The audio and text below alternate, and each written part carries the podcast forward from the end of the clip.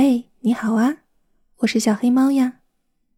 今天的成语故事叫“沆瀣一气”。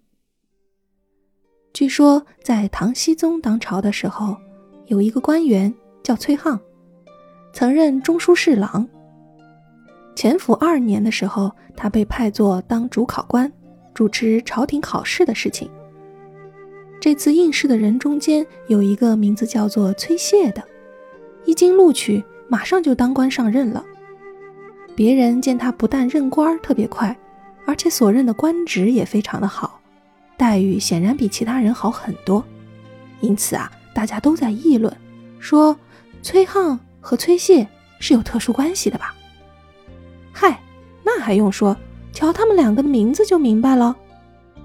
后来因为这个故事，“沆瀣一气”就流传成为了成语。沆瀣。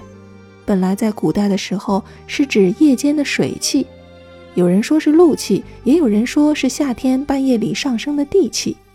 后来流传为成语之后，就比喻臭味相投的人勾结在一起，也就不是什么赞美的词语了。